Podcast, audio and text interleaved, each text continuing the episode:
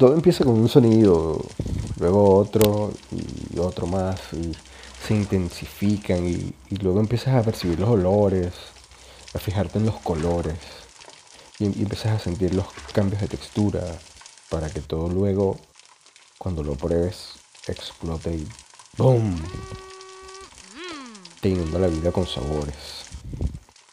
Cocinar es mucho de arte, pero también es mucho, pero mucho de ciencia.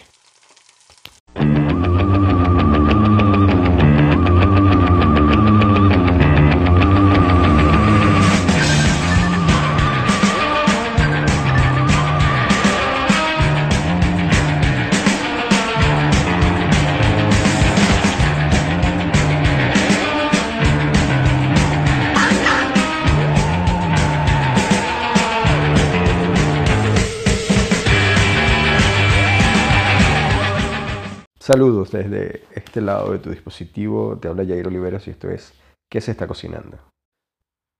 Durante décadas mm, nuestras abuelas nos han demostrado que la cocina está llena de trucos que nos pueden hacer la vida más fácil. ¿no? eran recursos que ellas no leían en ningún sitio, sino que la aprendían con la práctica o viendo a alguien un poco más hábil manejarse frente a los fogones. Y aunque ellas no lo llamaban de esa manera, pues lo que estas señoras, amas absolutas de las cocinas de casa, hacían era química pura. Elementos diferentes reaccionando entre sí. Así que esta semana conversaremos acerca de la química de los alimentos. Y bueno, para entender todo desde el principio, pues Veamos el concepto de química. There's hydrogen and helium, then lithium, beryllium, boron, carbon everywhere, nitrogen all through the air, with oxygen so you can breathe, and fluorine for your pretty teeth, neon to light up the sign, sodium for salty times, magnesium, aluminium, silicon, phosphorus, then sulfur, chlorine, and argon, potassium, and calcium so you'll grow strong, scandium, titanium, vanadium, and chromium, and manganese. Nada como una cancioncita que hable de los elementos de la tabla periódica para poder entrar en el mood y conversar acerca de la química y, bueno, la química de los alimentos. O por lo menos eso pensé. Ahí se me fue y deal with it. Concepto de química, en eso estábamos, ¿no? Em, la química es la ciencia que estudia la composición, estructura, transformaciones y propiedades de la materia. Eh, esto quiere decir que bueno, la química observa todos los elementos que nos rodean, tanto orgánicos como inorgánicos, igual los elementos de los que nosotros estamos conformados también, y hace estudios acerca de eso. Entonces, aparte, me conseguí por ahí un concepto bien interesante acerca de la cocina, un concepto de cocina bien interesante que reza así. Dice, la cocina es la rama de la química que estudia los procesos e interacciones existentes entre componentes biológicos y no biológicos que se dan cuando se manipulan los alimentos. Bueno, yo creo que ya con esto eh, le damos como que una licencia científica y reforzamos eso que decía yo al principio, de que la química es mucho de ciencia. Em, pero el asunto, ajá, ¿cuándo empezó todo esto, no? Cuando, cuando se le dio la importancia científica a la cocina y a los eh, estudios realizados en relación a las reacciones de algunos elementos con otros que consideramos alimentos o alimenticios. Bueno, a pesar de que, de que en los siglos XVIII y XIX se hicieron numerosas contribuciones así especiales, pues eh, empezaron los estudios químicos como tal, eh, en general, pero se hicieron numerosas contribuciones en el campo de la, se puede decir, no existía como ciencia en esa época, pero se puede decir que la nutrición y dietética eh, son como ramas también de la química y los estudios que se hacían en esa época, que se hicieron Eh, particularmente, eh, si mal no recuerdo, Humphrey Davy, Sir Humphrey Davy, eh, él escribió el primer libro que relaciona la química con la agricultura y sus productos, ¿no? Y hay otro señor por ahí, creo que es un sueco, creo que es sueco, el nombre no me suena muy sueco, Carl Wilhelm Schill, algo así. déjame googlearlo. Ajá, sí, es Carl Wilhelm Schill. Él fue el que aisló, por decirlo de otra manera, un poquito más entendible, descubrió eh, el ácido cítrico en el zumo de limón, descubrió las propiedades de la lactosa y otras cosas más que, bueno, eh, fueron aportes en ese momento en el área de química, eh, basándose en estudios de, la nutrición de los alimentos que se consumían, ¿no? Pero dejando de lado ya todo el cuento histórico, vamos a, algo que es realmente interesante, ¿no? Sino que, cómo descubrimos, cómo descubrimos estas reacciones. Estos fenómenos eh, eh, en lo que comemos a diario o cuando cocinamos a diario, pues fácil. Nuestros sentidos, nuestros sentidos son los receptores, ¿no? Son los que nos indican si lo que está enfrente de nosotros es un alimento comestible o no. Son, son nuestros sentidos los que nos permiten distinguir eh, fácilmente, diferenciar lo crudo de lo cocido, saber cuándo una fruta está madura o no, si está dura o blanda, si está suave o áspera la cáscara, eh, en, fin, un, montón de sensaciones que podemos percibir a través de ellos. ¿no? Eh, igual sucede al cocinar, ¿no? Precisamente cuando cocinamos presenciamos pues toda, toda, toda esta alquimia, toda, toda la magia que ocurre eh, cómo, al procesar un producto para transformarlo en comida, eh, modificamos su estructura y composición, ahí es donde entra lo químico, y le cambiamos el olor, el color y el sabor, ¿no? Y, a partir de esa conjunción química y de toda esa alquimia, repito, de toda esa magia, eh, combinamos también sabores y colores y, aromas, muy importante. Eh, hay, algo, hay algo particular, ¿no? Que, son muchas reacciones las que están tipificadas como, reacciones químicas en el ámbito químico, pero que nosotros en cocina las reconocemos, ¿no? Y creo que una de las más famosas es la reacción de Maillard, que eh, es técnicamente, sí, técnicamente una desnaturalización de la glucosa de una proteína y resulta en un cambio de color. En términos coloquiales, es el color tostado que obtiene la carne cuando la tiras a la parrilla y empieza a asarse a alta temperatura. Eh, bueno, igual a temperatura media sucede la reacción, pero no con la misma velocidad, obviamente, ¿no? Eh, si tiras tu rib eye o tu tibón o tu filete al sartén o a la plancha o al grill, al asador, eh, va a depender por supuesto de la intensidad de la temperatura que estés manejando, eh, la velocidad de la reacción, vas a empezar a ver que la carne se empieza a tornar marrón y, en algunos casos pues al que se le quema la carne, pues o al que le gusta comerse la carne quemadita, pues va al punto de verse negro. La reacción de Maillard es algo que nosotros manejamos en cocina como un concepto familiar, conocido. Y nada, eso,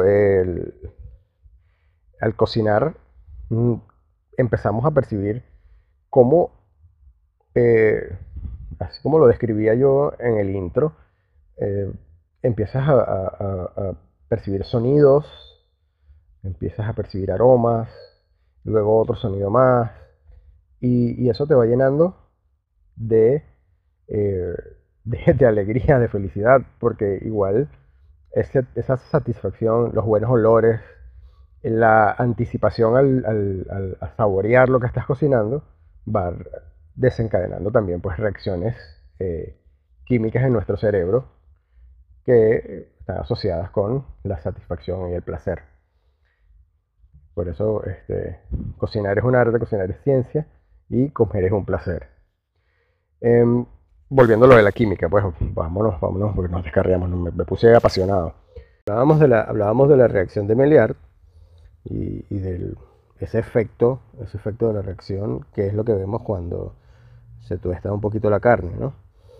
Ojo, también se observa en otros alimentos, pues ese, tostadito, ese doradito de los panes, eh, también es parte de la reacción de Maillard. Eh, la caramelización de las cebollas, cuando las procesamos para caramelizarlas con alguna materia grasa, eh, también genera reacción de Maillard. Vamos viendo un cambio de color que está coadyuvado por, por la materia grasa a alta temperatura. Y también vemos reacciones y, cambios de color en, las bebidas, ¿no? Eh, al, procesar algún jugo, procesar este, alguna bebida espirituosa, un licor. Eh, pero lo del tema del color en las bebidas ya es un tema de, molecular y refracción de la luz y bueno, eso este, ya es un poquito más profundo, aparte de química incluye física y yo no quiero que la gente se me aburra hoy, así que moving on. Mm, otra reacción o otro factor perdón, importante en esto de la química de los alimentos, y yo diría que el más determinante, el más importante, es el de los sabores. ¿no? Cocinamos para obtener un producto, un alimento que tenga un sabor agradable. Y bueno, eh, las reacciones químicas son las que van a otorgar de manera segura eh, estos, estos sabores, ¿no? Así también eh, vamos a estimular, porque también lo de los sabores depende mucho de nuestro umbral. Hay gente que siente más algunos sabores que otros, que es más susceptible a algunos sabores que otros. Y entonces ahí tenemos, bueno, esas terminaciones nerviosas en nuestra lengua, que son esos, grupitos que se llaman papilas gustativas, que nos permiten distinguir el dulce, el amargo, el salado y el ácido. Y bueno, el umami, que es el quinto sabor, también eh, somos capaces de distinguirlo. El, sabor dulce es uno de los cinco sabores básicos que conocemos. Eh, está presente especialmente en alimentos con presencia importante de azúcares, de glucosas, de glucoides. Y también en productos derivados del, azúcar. O, en, o en productos que tienen alto contenido de carbohidratos. El salado eh, como su nombre lo indica, viene potenciado especialmente por la sal, por las sales, sobre todo las sales de potasio y la más conocida que es la de sodio. por lo general, eh, son sales de metales alcalinos, pues son poco habituales en la mesa. Y el auténtico sabor salado, entonces, pues de verdad lo encontraríamos en el término medio del uso de la sal común que es la sal de sodio o la de potasio. El sabor amargo eh, es una percepción que se da de varios compuestos químicos, que eh, al mismo tiempo de ser muy diversos y específicamente diferenciados por nuestras papilas, eh, parece que se cree ¿no? científicamente que es por un instinto de supervivencia. ¿no? El sabor amargo puede provenir de un veneno o un alimento en mal estado o ingestas nada recomendables. Y bueno, así, otro tipo de productos del día a día especialmente apreciados, pues hay algunas personas porque que están claras, sabemos, por lo menos yo soy amante del café, eh, por norma general, eh, es, un, toque amargo, igual los tés, algunos quesos. Eh, la cerveza tiene cierto nivel de amargor, si escucharon el podcast pasado, saben a qué se debe el amargor de la cerveza, que tiene su índice. Y bueno, las aguas tónicas y algunos vegetales, por ejemplo, la aceituna, cuando no se cura es amarga. El sabor ácido. Cuarto sabor. Eh, mira, guarda una relación especial con el anterior, con el sabor amargo, ¿no? Eh, porque provoca una señal de alerta similar en nuestro cerebro. Todo esto, igual, como estaba diciendo, son reacciones químicas que nosotros percibimos. ¿Cuál es la razón de que el ácido eh, manda esta señal de alerta eh, a nuestro cerebro? Bueno, igual es cuestión de supervivencia, ¿no? Ya que hay algunos venenos que suelen ser amargos, hay otros que suelen ser ácidos. Y los ácidos, eh, por lo general, están eh, presentes eh, en sustancias perjudiciales para el ser humano. Entonces, la reacción química, bueno, el sabor es provocado por iones de hidróneo que se forman cuando hay ácidos en presencia del agua, todo el cuento de la reacción química, ¿no? Podemos observarlo de forma especial en frutas cítricas como, cítricas, como los limones, las naranjas, hay algunas manzanas, una manzana verde, eh, también en productos lácteos fermentados, en el vinagre, en el tomate guisado, razón por la cual eh, lo del tomate eh, es, la causa de que se le adicione azúcar, porque de alguna manera lo contrarresta, pero ahorita, más adelante, yo les voy a dar un par de tips acerca de cómo eh, hacer, eh, no sé, un hack de estas cosas. Yo no considero que utilizar azúcar para una salsa de tomate que estamos preparando sea lo correcto. Y el umami, que es el umami? El umami es, el quinto sabor. viene de un vocablo japonés que significa sabroso. Y fue identificado y bautizado por allá en 1908 por el profesor de la Universidad Imperial de Tokio, Kikunae Ikeda.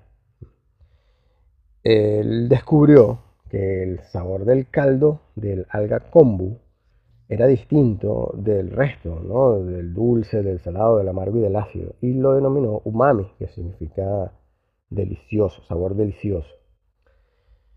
Y bueno, fíjate, a pesar de que, de que eh, su denominación pueda resultar mm, lejana, está asociada al glutamato monosódico que todos conocemos que y se encuentra presente eh, de forma importantísima, en, sobre todo en, muchos eh, productos de la cocina asiática. Y esto, el, umami, es una sensación, es un sabor sutil de, gusto prolongado, que lo sientes que te queda en la boca, que te provoca, que te, te hace agua en la boca, provoca salivación y, una sensación suave, te estimula el paladar, la garganta y posterior, la parte posterior de la boca, ¿no? Entonces es algo que te abarca por completo cuando, cuando lo pruebas. Eh, algo, algo que se puede determinar como sabor umami y que muy poca gente consume es el, corazón de los tomates. Cuando tú haces la salsa con el corazón del tomate también, incluyéndolo, no solo la, pulpa, llegas a sentir estas sensaciones que acabo de describir con, el sabor umami. Y así, bueno, llegamos a, otra, a otro punto, ¿no? Eh, ¿Cómo resaltar los sabores? ¿Cómo hacemos para que para que ese alimento que estamos preparando o, tenga el sabor óptimo o se acerque a lo que deseamos eh, saborear, probar, ¿no? Para eso, para eso están los aditivos. Los aditivos en los alimentos son estos elementos, ingredientes que activan eh, las reacciones eh, y, generan nuevos productos, al, por supuesto, al reaccionar con ya los elementos que, que, están presentes en el ingrediente principal. Como por ejemplo mm, los vinagres. El vinagre, eh, al momento de hacer un encurtido, si tú cortas tus vegetales, ya tú sabes que tu zanahoria y tu pepino y el celery tienen sabores particulares, pero al sumergirlos en el vinagre y sal por un tiempo determinado, vas a modificar totalmente el sabor y vas a recibir en tu paladar eh, una sensación totalmente diferente a la que recibirías si consumieras estos alimentos por separado y sin este tipo de, de aditivo. Otros aditivos eh, muy conocidos los lactobacilos, que son los que eh, conversábamos también la, semana pasada con Guillermo que hay algunas cervezas que utilizan lactobacilos para agregarle un toque de acidez a la, a la fermentación, al producto final de la fermentación.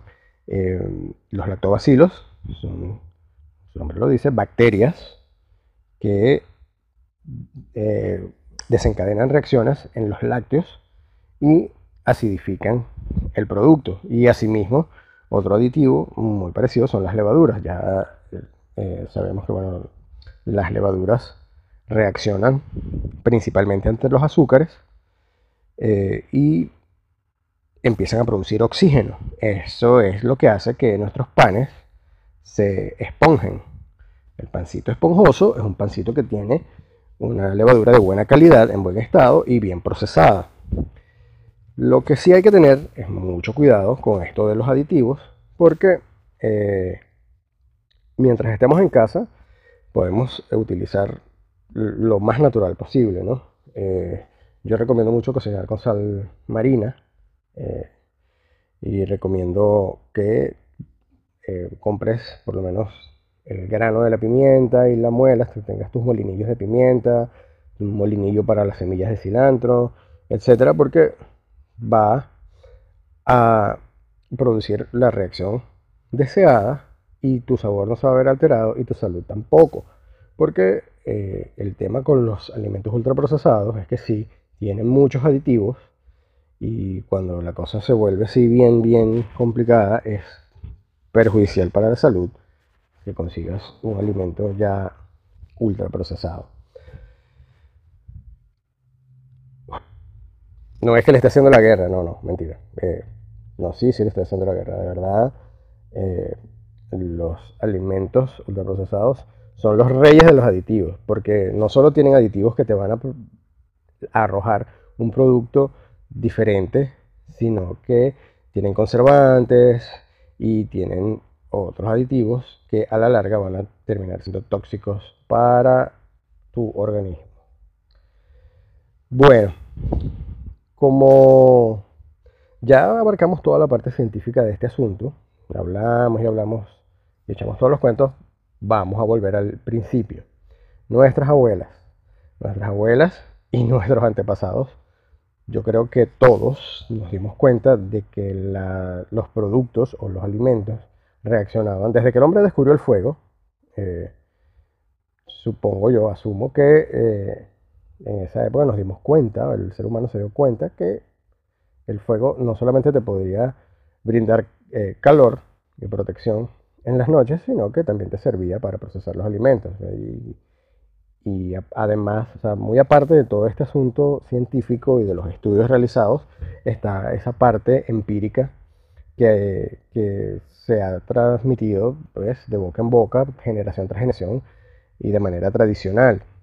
Todos los truquitos de las abuelas, todas las cosas que, se aprenden en la cocina de casa desde tiempos inmemoriales, eh, son también química, son química de la más pura, química de la más sencilla, pero química, en fin, o sea, pues, las abuelas no tenían su título de ingeniero químico, pero este, sabían bastante, pues por eso, digo que es un conocimiento empírico.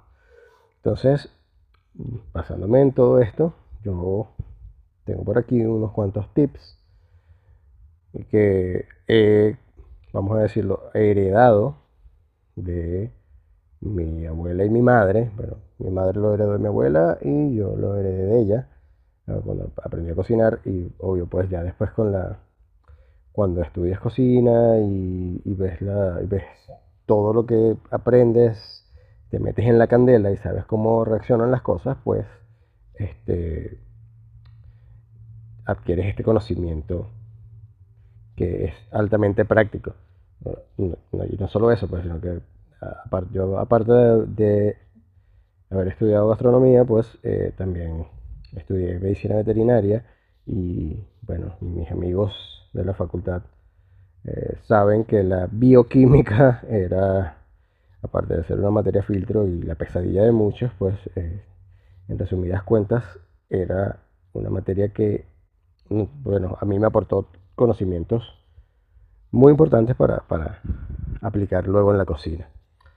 Pero bueno, cortando la paja de nuevo, vamos a, darles unos tips acerca de cosas del día a día, cosas que podemos aprovechar para ah, mejorar, hacer nuestra vida más fácil dentro de, dentro de la cocina de casa y que están directamente relacionadas con reacciones químicas. Vamos con lo primero, que es madurar frutas. ¿Cómo hacemos para madurar frutas? Sobre todo nosotros los que estamos por acá en el, cono sur, eh, es un tanto complicado porque, bueno, eh, las frutas estacionales eh, y las frutas autóctonas son un tanto diferentes a las que nosotros consumíamos. Yo que soy venezolano, venimos del Caribe, allá prácticamente tenemos disponibilidad de fruta madura todo el año. Pero acá es un poco complicado y no solo fruta, vegetales en, estado consumible. Pero fíjense, hay, hay, fruta en particular que, es el, que son los plátanos, que es un, es un, tema, pues, porque no las consigues aquí en el hemisferio sur, no se consiguen eh, maduros como a nosotros los caribeños nos gustan. Entonces, el truco para madurar la fruta es que tú, mucha gente piensa que es envolverlas en periódico, o no, error. El, el asunto, ahí, lápiz y papel, pues. El tip es que tú vas a tomar una fruta cualquiera que esté ya madura y la vas a meter en una bolsa de preferencia oscura, que no le pase la luz, con las otras frutas que tú quieres madurar. Entonces, ¿qué pasa? Esta fruta que está madura despide etanol y el etanol es un compuesto que va a adelantar el, eh, la maduración del resto de las frutas. Entonces, una fruta madura, ojo que no esté, que no esté tampoco pasada de madura, porque entre más madura esté, más etanol va a producir. Tenemos esa fruta madura junto con las que queremos madurar en una bolsa oscura y un par de días estamos hechos. Las galletas. Ay, se me resecaron las galletas. ¿Qué voy a hacer con las galletas resecas? Bueno, todos los ingredientes con los que preparamos las galletitas son eh, tienen alta filiación por la humedad del ambiente. Entonces absorben toda la humedad rápidamente y se endurecen. Entonces, ¿cómo hacemos? Usted va a agarrar ese tarro en el que guarda sus galletas y le va a poner en el fondo una rebanadita de pan de molde y el pan de molde se va a encargar de aportar humedad extra para que sus galletitas se mantengan como recién abierto el paquete. Fregar con Coca-Cola. Oh, este es uno de mis favoritos. porque igual, igual eh, la Coca-Cola, bueno, todos sabemos qué clase de veneno es. Eh, y me estoy arriesgando una demanda, pero estamos claros, ¿no? la Coca-Cola tiene alto contenido de ácido fosfórico. Entonces, amigo, amiga, si usted tiene un sartén o una olla en su casa a la que no le ha podido despegar ese negrito porque se le pasó un poco de cocción lo que tenía ahí, usted la va a poner a fuego bajo, le va a tirar un chorrito de Coca-Cola, la va a dejar unos 3, 4 minutos y luego va a proceder a rastrillarla con su esponjilla o virutilla como le dicen aquí en Chile y va a observar la magia. Luego de eso pues la va a poder fregar como usted quiera. Otro tip, el café, para los fanáticos del café. Y ahorita, bueno, con cadenas y cadenas por ahí de café y cafés instantáneos y cosas que saben horrible. Eh, gente que lamentablemente tiene la buena intención cuando llegas a su casa y te quiere servir un café, pero no lo sabe preparar bien. Mm. Entonces, fíjate, tenemos eh, este tip. Usted va a agarrar su tacita de café, y le va a pedir a su anfitrión o incluso en casa una pizca de sal, un pinchito, un pellizquito de sal con la punta de los dedos y se lo vas a agregar al café y lo disuelves. ¿Qué es lo que pasa? Que cuando se disuelve la sal en el café va a bloquear los receptores en nuestras lenguas del, sabor amargo. Entonces, si el café está muy amargo, este truquito te va a ayudar a controlar el amargor y te va a realzar el sabor del grano. Y pruébenlo de verdad, funciona, es magnífico como te sabe un café cuando le pones una, pero un poquitito, mínimo de sal.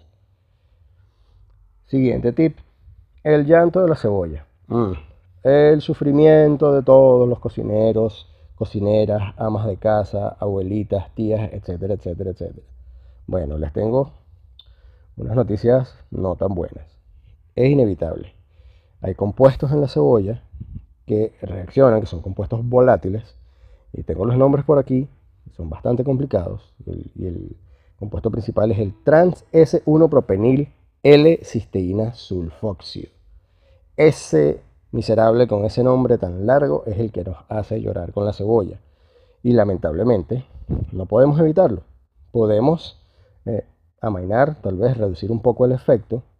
Y claro, es un poco tedioso a la hora de cocinar, pero eh, el tip más recomendable es lavar la cebolla cada vez que cortas.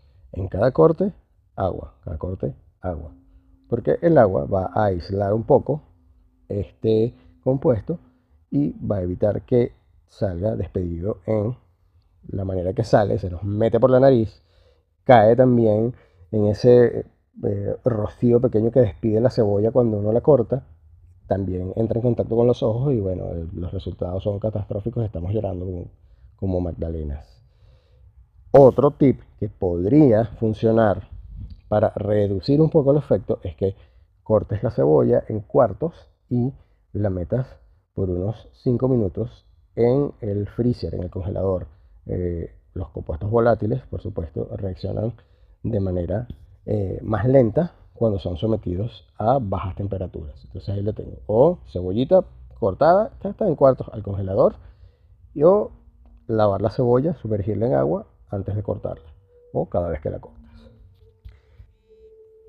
Otro tip, que era el más importante que les había mencionado hace un ratito, es el que tiene que ver con la salsa de tomate para las pastas o para lo que tenga el, cualquier guiso que lleve tomate. Sabemos que eh, tiene alta concentración ácida de ácidos. El tomate es, es una frutita bastante ácida y yo que les recomiendo cocinar la salsa, los guisos con el corazón y todo, pues eso le va a agregar un toque más ácido.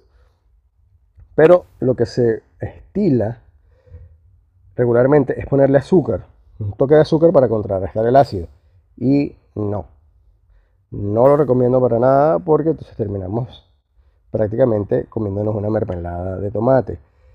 Mi recomendación es que usted, señora, señor, amigo, amiga, tome igual un pellizquito de bicarbonato de sodio Siempre hay que tener bicarbonato de sodio en la cocina, eso es un elemento esencial. Una pizquita de bicarbonato de sodio se la agrega a la salsa en el momento en el que esta está hirviendo, revuelve bien y la reacción del bicarbonato de sodio con los ácidos va a neutralizar por completo el ácido. Alcalinizamos con el bicarbonato de sodio, eso es lo que está sucediendo, estamos alcalinizando la salsa.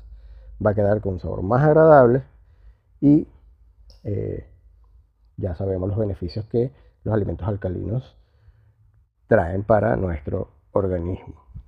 Y un tip final. Si queremos que nuestras tortas queden bien esponjositas, bien esponjositas, a la mezcla de la torta, a la mezcla, bueno, todo depende de cómo, la hagas, ¿no? Hay gente que mezcla primero los, mezcla los ingredientes secos de un lado y, y los ingredientes líquidos de otro. Y entonces cuando mezclas tus ingredientes líquidos, Agrégale a esa mezcla una cucharadita de vinagre de manzana. Una cucharadita, no mucho. ¿Ves? Porque si estás utilizando tus polvos para hornear, eh, la reacción entre el vinagre de manzana y los polvos para hornear, que aquí entre nos, polvo para hornear es un porcentaje de harina fina y un porcentaje de bicarbonato de sodio, nuestro amigo el bicarbonato otra vez presente, van a reaccionar y van a crear espuma. Esta espuma por supuesto, todos sabemos que son burbujas de aire y eso va a hacer que la mezcla de nuestra torta crezca y se esponje. Eh, efectos de sonido, cortesía de Steven Spielberg. Y bueno, ahí estamos. La cocina es un mundo maravilloso. ya sabemos que tiene bases científicas. Eh, todo, todo lo que se mueve dentro de una cocina está guiado por reacciones químicas y las percepciones que nosotros tengamos de esas reacciones. Así que Cuando entren a la cocina, fíjense, detallen, empiecen a, reconocer todas esas cosas, empiecen a reconocer los olores, los colores y los sabores antes y después de que, su alimento ya esté listo. Eso, eso eh, les garantizo que los va a hacer mucho más felices. Bueno, me queda solamente despedirme, recordarles que bueno, si me escuchan por Spotify, ahí está el botoncito de follow, seguir, síganme por ahí. Igual en Google Podcast está el botón para que se suscriban, reciban las notificaciones de cada vez que publico un episodio. Y los que me escuchan por Anchor.fm, el enlace de Anchor.fm está en mi biografía de Instagram. Me consiguen en Instagram como ChefJJ Zen con Z. Ahí está el enlace de Anchor FM. En la web de Anchor FM está el botoncito para mensajes de audio, para que me dejen mensajes de audio con eh, recomendaciones, su opinión acerca del podcast, que más quisieran escuchar, etcétera, etcétera, etcétera. Acepto incluso saludos a su mamá, a su familia, lo que sea. Un abrazo muy grande. Esto fue ¿Qué se está cocinando?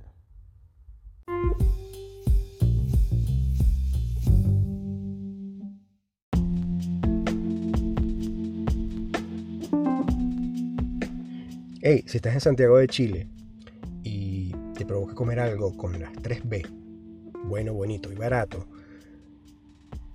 que llegue a tu casa directamente para que no tengas que estar arriesgándote a salir en medio de todo este asunto de la pandemia, la cuarentena y todo lo demás, mm, contacta a la gente de Ono Sushi en Poke. Una fusión de cocina japonesa y hawaiana que está a otro nivel. Búscanos en las redes, Instagram, Twitter, como ono.restaurante. Y buen provecho.